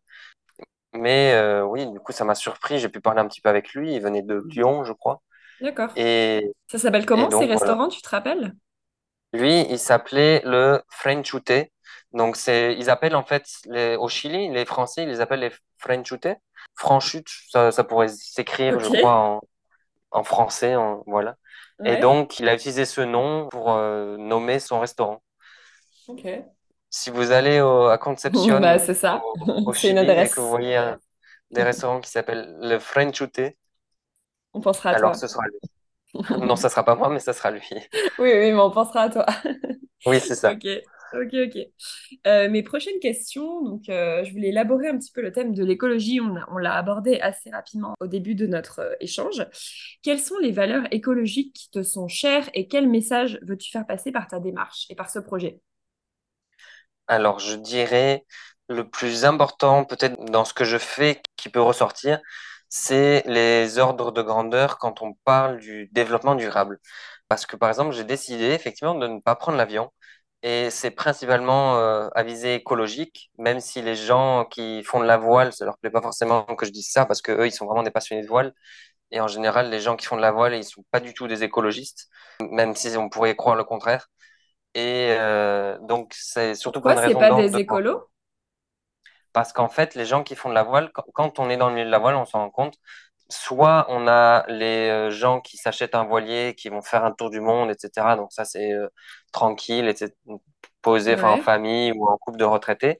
Mais il y en a beaucoup qui font pas forcément un tour du monde, mais qui font juste une transatlantique ou euh, qui vont ouais, jusqu'au en Polynésie qui revendent le bateau, qui reviennent en, avion en France en faisant plein d'étapes en avion, etc., qui est tout à fait euh, destructeur de l'environnement. Tout le business de la voile, on se rend pas compte, mais il est assez grand. On a des énormes constructeurs en France, de catamarans, de voiliers, euh, monocoques, etc., qui sont ensuite utilisés pour faire des charters. Charter, c'est un voilier qui est loué par une euh, entreprise à des gens à la semaine, etc. On leur fournit un skipper. Euh, les gens, ils y connaissent rien en voile, ils sont juste là pour profiter. Et les gens, ils vont en avion aux Caraïbes, ils montent sur le voilier, voilier qui a été apporté euh, juste après sa construction par un skipper qui est allé le plus vite possible en mettant le moteur à fond euh, sur le voilier parce que tous les voiliers ont un petit moteur quand même pour avancer quand il n'y a pas de vent. Où le, le skipper a mis le moteur à fond pour euh, perdre le moins de temps possible et faire de l'argent le plus vite possible dès qu'il arrive aux Caraïbes. Et ensuite, il passe tout le séjour aux Caraïbes. Et après, euh, les gens repartent en avion pendant que le skipper, lui, ensuite, il, va de bateau en bateau en prenant l'avion tout autour du monde. Et on se rend pas compte, mais c'est aussi une pollution énorme. Donc, il y a énormément de gens qui font ça. Ou alors, par exemple, quand vous avez un bateau, imaginez que c'est pas votre maison et que vous avez d'autres choses à faire à d'autres endroits. Mais il y en a plein qui prennent leur bateau pour aller faire une croisière à un endroit et puis après ils reviennent chez eux en France en avion et puis ensuite ils reviennent rechercher le bateau pour le rebouger. Ensuite ils repartent. Il y en a énormément qui font ça. Du coup, c'est pour ça que c'est pas forcément un moyen, on a l'impression que c'est vraiment un moyen écologique de se déplacer, alors qu'en réalité, dans la société actuelle, c'est pas utilisé comme un moyen écologique. Oui, en fait, c'est plus le tourisme autour de ça qui pollue finalement. C'est pas tant la méthode de transport, puisque comme tu dis, les gens qui vraiment veulent faire un tour du monde en voilier, euh, qui ont leur propre voilier, voilà, qui partent de Bretagne, je te dis n'importe quoi, eux sont écolos, hein, ne, ne polluent pas. oui. Mm, mm. Quand on est prêt à vivre différemment Ouais. Oui, en fait, à partir du moment où on a un voilier et, et qu'on essaie de continuer à vivre une vie qui correspond aux critères de notre société, c'est plus écologique parce que on doit effectivement toujours travailler, etc., à différents endroits, revenir, laisser le voilier, etc. Donc, on pourrait très bien vivre en France et faire ça, mais pour ceux qui vont effectivement autour du monde et qui reviennent à chaque fois, ça, ça fonctionne pas. Donc, en général, ce que j'ai pu voir de plus euh, durable, c'est plus des familles, par exemple, qui s'en vont, euh, qui ont fait une transatlantique euh, qui sont dans les Caraïbes avec le bateau et qui se posent à Saint-Martin, en Guadeloupe ou autre pour travailler un petit peu, qui économisent et qui continuent le voyage après avec les enfants, etc. Ça peut être un bon exemple, mais sinon, les exemples où les gens ils doivent se presser, etc., euh, où ils mettent le, moteur à fond sur le bateau pour éviter de perdre du temps dès qu'il n'y a pas de vent, et ben ça, effectivement, ça, ça pollue quand même. C'est pas infaisable, en vrai, Mm. c'est c'est- c'est même facilement faisable si on est juste un petit peu patient et qu'on apprend à vivre euh, d'une manière différemment. C'est juste que la société actuelle ne nous l'autorise pas trop. Et en dehors de- du principe de ne pas prendre l'avion, est-ce qu'il y a d'autres euh, valeurs que tu voudrais revendiquer par ton projet? Euh, des valeurs écologistes, je dirais, c'est Ouais. plus les valeurs en général. Donc, j'essaie de partager un petit peu euh, ce que je peux savoir. J'ai pas fait des études là-dessus, même si en vrai, j'en ai eu énormément de cette notion-là pendant mes études. C'est juste que j'ai pas fait de thèse, de doctorat euh, comme certains climatologues Mais avec les informations dont je dispose, j'essaye de les partager sur mon voyage. Donc, que ce soit par exemple euh, par rapport euh, à la consommation de viande, euh, quand on pense à l'Argentine, au Brésil, etc. Au Brésil, surtout, évidemment, ils déforestent l'Amazonie pour planter du soja. Donc, moi, j'ai vu la déforestation directe hein, quand, quand j'étais en, en, train de passer à travers la jungle. Et ils déforestent à fond pour planter du soja qui est ensuite utilisé pour nourrir les animaux pour ensuite manger les animaux. Alors qu'effectivement, le soja, c'est déjà bien riche en protéines et puis on peut planter d'autres choses qui nous compléteraient parfaitement notre alimentation à nous pour éviter d'utiliser autant de surfaces agricoles, de déforester et de détruire la planète à travers ça. Donc ça, ça peut être une solution que je, peux donner, donc éviter de manger autant de viande, de réduire, etc. Ou juste, euh, par exemple, c'est pas lié au réchauffement climatique, vu que c'est plutôt une pollution euh, chimique. Donc la pollution plastique, quand on se déplace en Amérique latine, on se rend compte qu'il y a énormément, vraiment énormément de plastique au bord des routes, dans les campagnes, dans les champs. Enfin, il y a le vent qui répartit tout ça et les gens sont habitués. Ils n'ont pas encore le déclic de pas utiliser de plastique quand on va acheter un pain, quand on va acheter un fruit, quand on va acheter n'importe quoi, on vous emballe tout dans du plastique et il faut se forcer à demander aux gens à ne pas l'emballer ou à apporter vous-même vos, sacs pour euh, les réutiliser ensuite. Et ça, je crois que c'est un petit comportement qui montre aux gens qu'effectivement, on a ce réflexe-là. Et ça peut le, je leur explique aussi, je suis pas là pour faire la morale non plus parce qu'on n'est pas parfait, mais c'est des petits exemples que je montre, ou alors quand j'ai pu être dans des endroits un peu plus longtemps, quand j'avais pu rester dans la jungle un petit peu au Guyana chez une famille, il y avait du plastique un petit peu tout autour et je suis allé ramasser tout ça euh, pour ensuite euh, le regrouper dans un endroit et que ce soit pas là au milieu de la nature à se retrouver dans la nourriture euh, parce que ça passe à travers ce qu'ils sont en train de faire dans l'agriculture ou l'eau potable. Ça, c'est juste un exemple. Juste, je, je reviens rapidement sur l'avion parce que j'ai pas précisé du coup l'impact. Donc, ce qui représente le plus le voyage, pour moi, c'est vraiment les ordres de grandeur. Là, j'ai parlé justement de un peu du recyclage, donc euh, éviter de jeter les déchets, etc., de polluer de cette manière-là. Mais on a aussi l'avion à côté et les gens, dans l'imaginaire collectif, ils croient que c'est à peu près la même chose.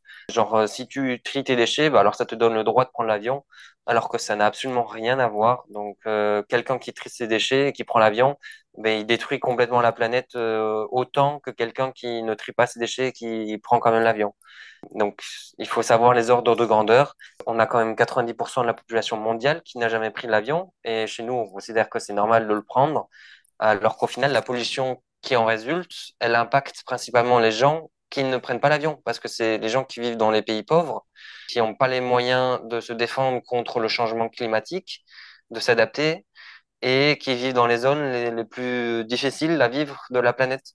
Juste pour donner un, exemple, mais par exemple en Bolivie, je me suis rendu compte qu'il y a plein d'endroits qui sont extrêmement secs dans la cordillère et qui dépendent juste sur lesquels, lesquelles réserves d'eau données par les glaciers pour survivre. Et donc, si on n'a plus cette eau-là, eh bien, les gens ne peuvent plus vivre. Et avec le changement climatique actuel, ben, les réserves diminuent de plus en plus jusqu'à un jour, effectivement, où pour eux, ça va plus être possible de vivre là-bas. Pour nous, ça va juste être moins difficile. Et puis ces gens-là, ils vont devoir se déplacer et ça va entraîner des mouvements d'immigration énormes. Et puis tous les problèmes qui s'en suivent, etc.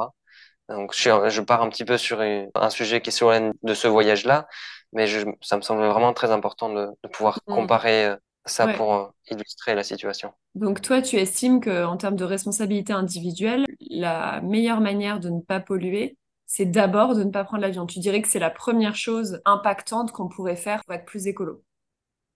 Je dirais la meilleure manière de procéder au début, c'est de calculer son empreinte carbone. Ouais. Donc il y a plusieurs sites internet qui existent pour le faire, pour se rendre compte des ordres de grandeur. Ça, c'est le plus important. Au moins de se rendre compte de ce qu'il se passe, de ce qu'on fait et à partir de là, on peut se dire qu'on peut changer certaines habitudes pour réduire notre empreinte sur la planète. Pour moi, par exemple, c'est effectivement euh, l'avion. Parce que de base, quand on vit euh, dans un endroit qui n'est pas une passoire thermique, quand on se déplace avec les transports en commun ou en vélo, qu'on mange pas forcément euh, de viande ou qu'on est végétarien ou qu'on n'a juste pas une consommation importante, ben de base, notre empreinte elle est tout à fait bonne, on va dire, par rapport aux objectifs de l'accord de Paris ou autre en termes de réchauffement climatique. Donc, quand on a ça, la meilleure manière, effectivement, de ne pas exploser complètement euh, son empreinte, c'est de ne pas prendre l'avion.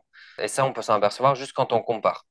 Il faut juste faire les ordres de grandeur. Quand on calcule son empreinte carbone, c'est le meilleur moyen de s'en apercevoir. Non, c'est un, un, bon point de faire l'effort de calculer son empreinte carbone, c'est vrai. Je voulais juste euh, faire un petit commentaire quand tu parlais d'ordre de grandeur. Quand même, alors je suis d'accord qu'on est tous responsables individuellement euh, du monde dans lequel on vit et de conserver la planète autant qu'on peut. Et quand même, euh, les gros polluants, c'est les entreprises et surtout certaines industries. Donc, toi, quel discours tu tiens par rapport à ça?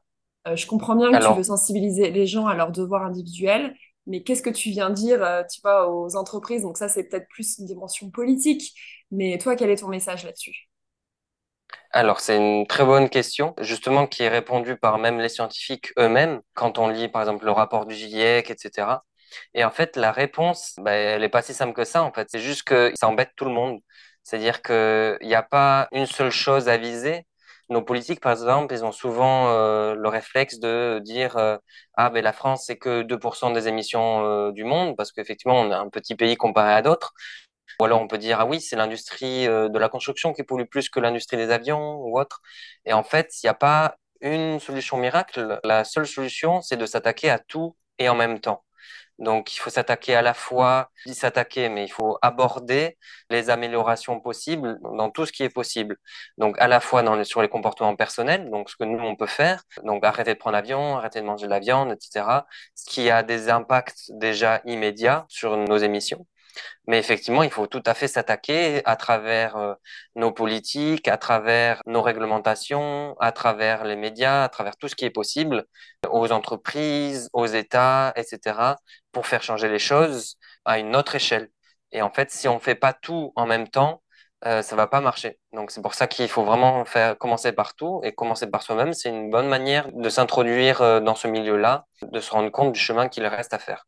Mmh. Donc par exemple, je ne sais pas ce qui a pu être fait récemment, dont, les gens ont peut-être entendu parler. C'était, euh, enfin récemment, ça fait maintenant plus d'une année, il me semble, l'affaire du siècle où il y avait des associations écologistes qui avaient attaqué l'État en justice pour l'obliger à tenir ses obligations euh, qu'il s'était fixé lui-même avec les accords de Paris, il me semble. Ça avait été inscrit dans la Constitution, ça n'avait pas été respecté.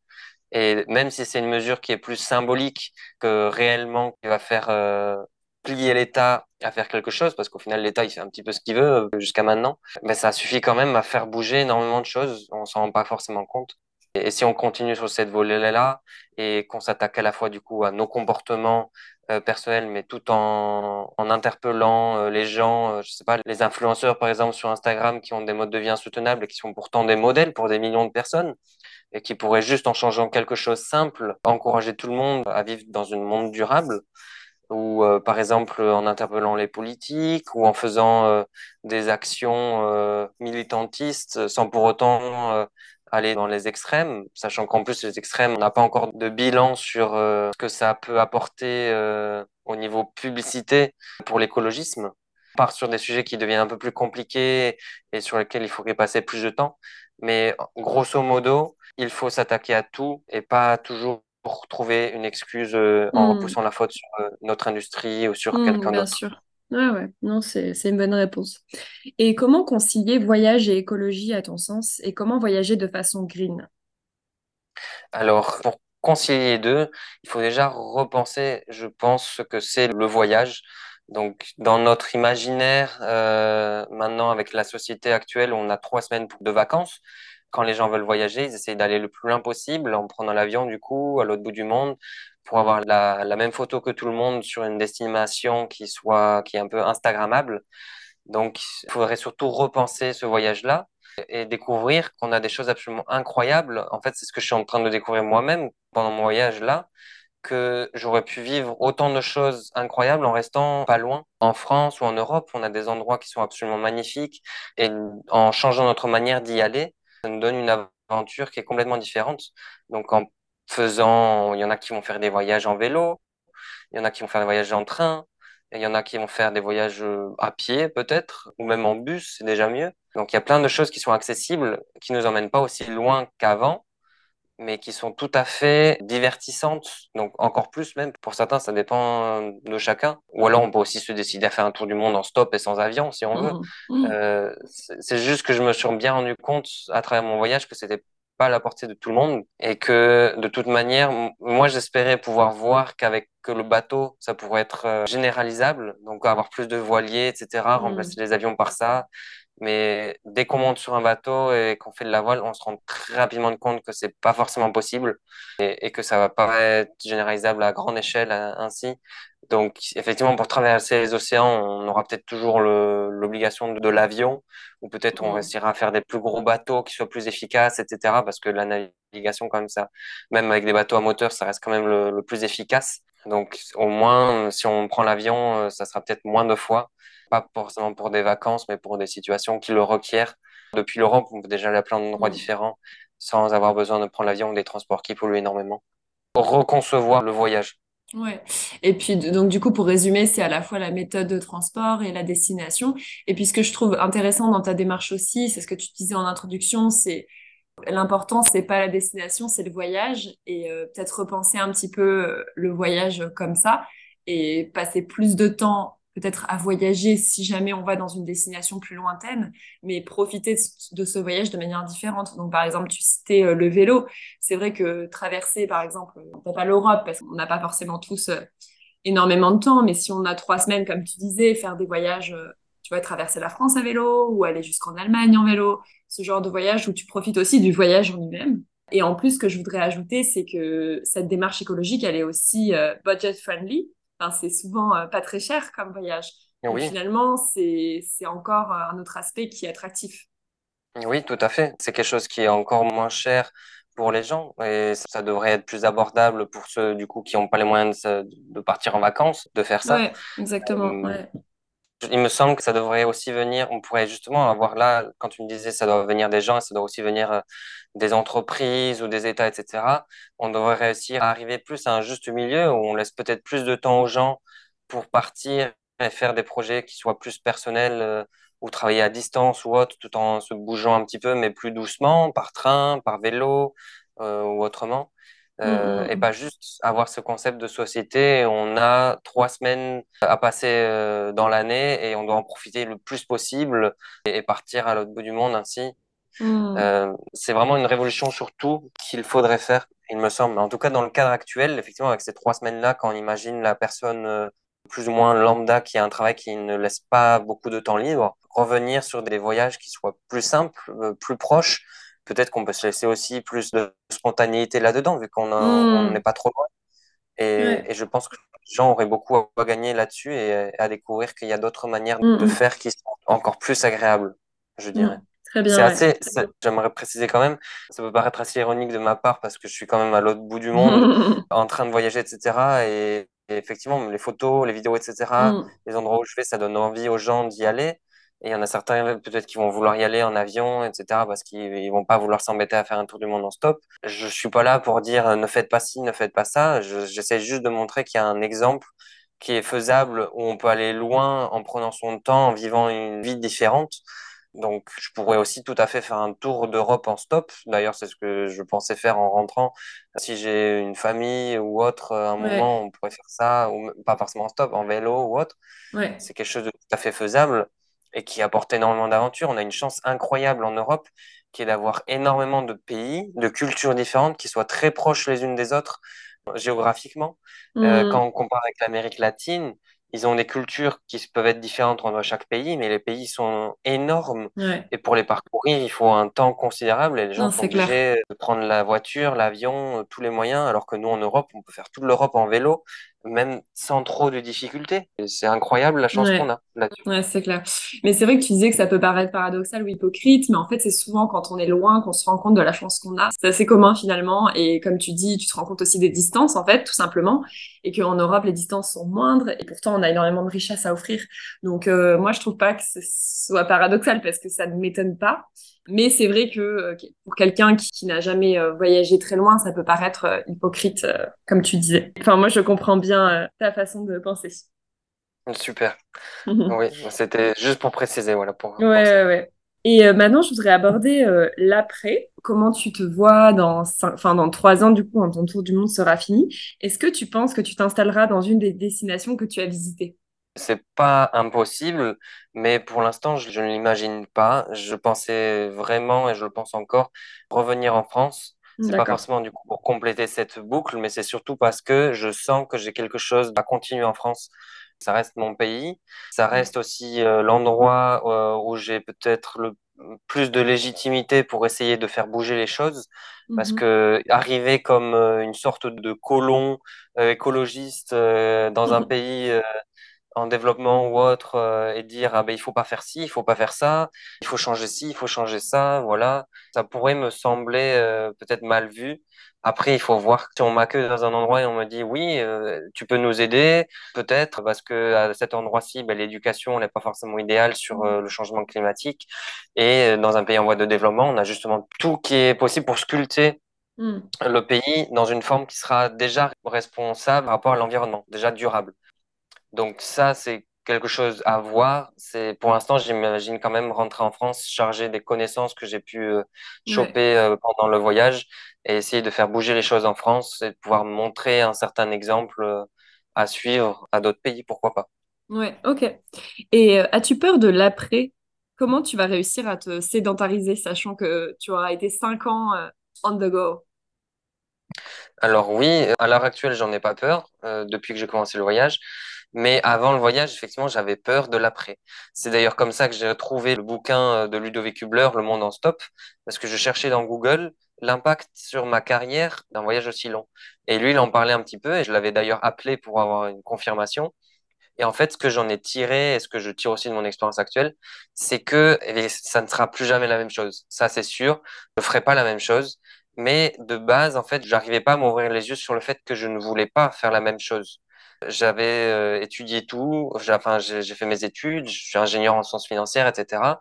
Euh, je pensais pouvoir utiliser ça pour faire quelques jobs, pouvoir aider dans ce secteur-là. Et en fait, justement, j'ai eu cette envie de partir parce que je me suis rendu compte que ça ne donnerait pas grand-chose. Et j'avais besoin de m'ouvrir les yeux là-dessus et de me dire que oui, ben, j'ai peut-être étudié ça pendant au- autant d'années, mais euh, ça risque malheureusement de ne pas me servir dans un job qui soit exactement lié à ça. Et je vais peut-être faire quelque chose de complètement différent après. Et c'est très probablement ce que je vais faire, ce que j'ai envie de faire. Donc, peur de l'après maintenant plus, parce que je sais que je vais réussir à faire euh, quelque chose qui a vraiment un sens pour moi et pas à me perdre dans un job où je me réveille le matin et je sais plus pourquoi je me réveille. Et ensuite, pour me sédentariser, alors, est-ce que déjà ça devrait être un objectif dans la vie de pouvoir se sédentariser? Je, je suis, je sais pas. Mm. Euh, la Non, c'est une société bonne actuelle, question. voilà, donc la société actuelle, il nous donne une sorte de bucket list Mm. avec des cases à cocher. Donc, s'il y a certains qui sont heureux en les cochant, je respecte tout à fait. Moi, je ne sais pas si je serai heureux en les cochant Mm. toutes. Il y en a certaines qui me donnent envie, il y en a certaines pas forcément. Je vais voir au fur et à mesure de ma croissance, de mon développement personnel, comment ça évolue. Mais à l'heure actuelle, ça me fait pas peur non plus. Donc, je sais que si j'en ai envie, pour l'instant, je crois que j'en ai envie de rentrer et de me sédentariser un petit peu. Je sais que j'y arriverai quoi que ce soit qui m'attire réellement, je sais que j'y arriverai, je vais persévérer et je, vais y arriver. Mais ensuite, je sais pas si je vais, ça va être la chose que je vais avoir envie de faire. Parce que peut-être que je vais arriver, je vais vouloir faire quelques projets en France, aider justement pour ça. Et puis après me dire, ah ben c'est peut-être temps de repartir pour euh, aller dans d'autres endroits où, où je peux être utile. Ouais, Euh, ouais, donc ça, ça va vraiment varier. Ce que j'ai remarqué sur le voyage, c'est que à force de voyager, mais je prends vraiment plaisir à m'arrêter dans certains endroits un moment avant Ouais. de continuer. Et il y a certains endroits, effectivement, où, je me dis, ben, moi, je pourrais tout à fait m'imaginer, euh, si j'ai vraiment euh, du sens à être ici, rester euh, Ouais. tout à fait. Oui, donc le désir de sédentarité est quand même assez humain finalement, je pense. Oui, oui, on a Ouais. besoin d'avoir une base. Ouais, Et puis à partir du moment, ce qui est dur, Mm. c'est ça. Ce qui est dur, c'est de, aussi de partir et de toujours laisser les gens qu'on aime bien derrière. Aussi, tout à fait. Même si tu n'as pas encore de projet euh, vraiment bien ficelé et que tu n'as pas l'air d'avoir peur de, de l'avenir, et tant mieux, euh, comment retourner concrètement dans le monde du travail après une si longue pause et un projet qui est autant décalé de la réalité d'un côté? Tu peux aussi nous donner euh, les conseils de l'auteur en question, Ludovic Hubler. Tu peux peut-être nous donner euh, ses conseils? Alors, ses conseils, à lui en tout cas, c'était ne t'en fais pas parce que le monde du travail dans lequel tu vas revenir, ça va plus être le même que Mm. celui euh, que tu as quitté. et tu vas plus vouloir retourner dans le même non plus. Donc, c'est-à-dire que lui, lui, par exemple, avait étudié quelque chose, mais au final, il n'a jamais vraiment travaillé dans ce qu'il a étudié. Et moi non plus, en fait. Et donc, évidemment, ça correspondra pas à tout le monde. Il y en a certains qui ils vont se retrouver avec un trou dans le CV. Ça va être en mode, euh, OK, quand on est dans un entretien d'embauche, euh, ça va faire un peu bizarre. Mais pour moi, c'est tout à fait force d'avoir ça parce que c'est pas un voyage où je vais faire de la bronzette. C'est euh, un voyage qui me sert d'un développement énorme et d'une acquisition de connaissances. Et en fait, ça, je vais l'utiliser pour faire la prochaine activité, les prochains projets euh, plus ou moins professionnels que j'aurai quand je rentrerai.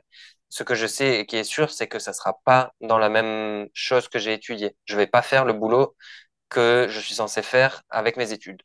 Donc ça, effectivement, ça peut choquer, mais en m'en étant rendu compte, je sais que je pourrais utiliser ce que j'ai étudié comme principe dans la vie euh, actuelle. Bah, je les utilise actuellement pour pouvoir gérer euh, mon argent ou autre si j'en ai besoin. Je, sais comment ça marche. Je pourrais l'utiliser pour une, une, éventuelle entreprise ou autre quand je rentre.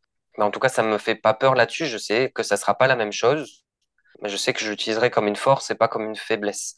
Et par rapport à ce qu'on dit en général, est-ce que le retour à la réalité il va pas être trop difficile ou autre?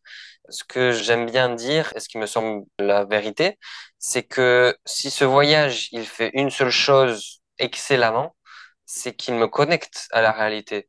En fait, c'est quand on bouge, quand on dans le monde ou quand on sort de son cadre, euh, même en France, euh, c'est là qu'on s'aperçoit à quel point on est complètement déconnecté de la réalité chez nous. À partir du moment où on reste dans une bulle, que la majorité des gens ne l'aperçoivent jamais, ben, ça nous enferme et c'est aussi comme ça qu'on se retrouve avec des élections euh, où on a les extrémistes euh, qui, qui montent. moi, par exemple, quand j'étais petit, ben, je voyais les réalités qu'avec les infos de la télé et de manière logique, en fait, j'en arrivais au point où je me disais, il faudrait voter Le Pen. C'est assez bizarre, mais euh, maintenant, effectivement, je pense plus du tout la même chose parce que j'ai découvert une réalité dans le monde qui est complètement différente. Ça me permet de la comprendre aussi, d'être dans les endroits où euh, cette réalité est choquante. Ça me permet de, de comprendre comment font les gens, d'où ils viennent, ce qu'il se passe, pourquoi on en arrive là.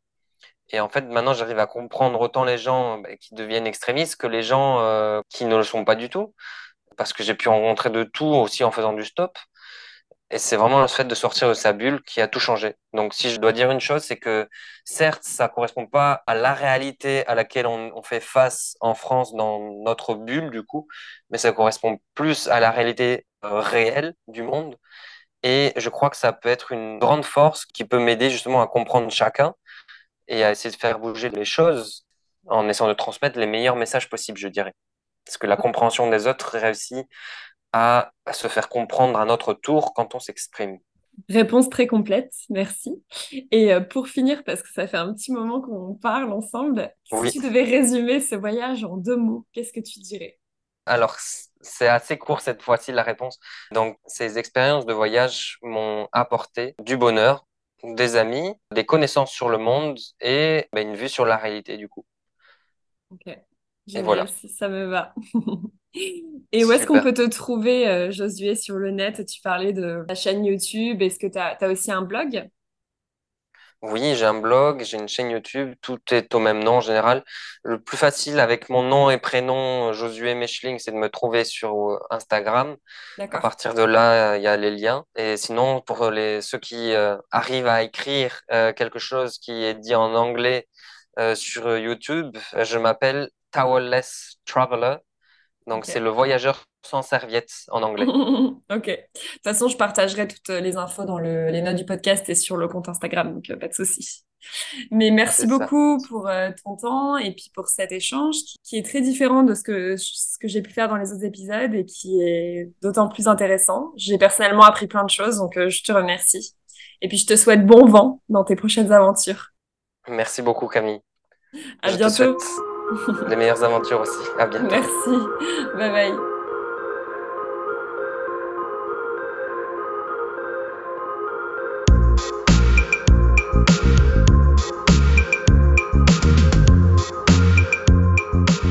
Voilà, c'est terminé pour aujourd'hui. J'espère vraiment que cet épisode vous aura plu. Si c'est le cas, n'hésitez pas à vous abonner et à me mettre 5 étoiles. Ça vous prendra 10 secondes et vous aurez en échange ma reconnaissance éternelle. Sur ce, je vous laisse avec ces quelques mots empruntés à Baudelaire dans l'invitation au voyage, pour faire durer le plaisir, décrivant ce fameux pays de cocagne, notre idéal dans l'ailleurs. Là, tout n'est qu'ordre et beauté, luxe, calme et volupté. À la prochaine!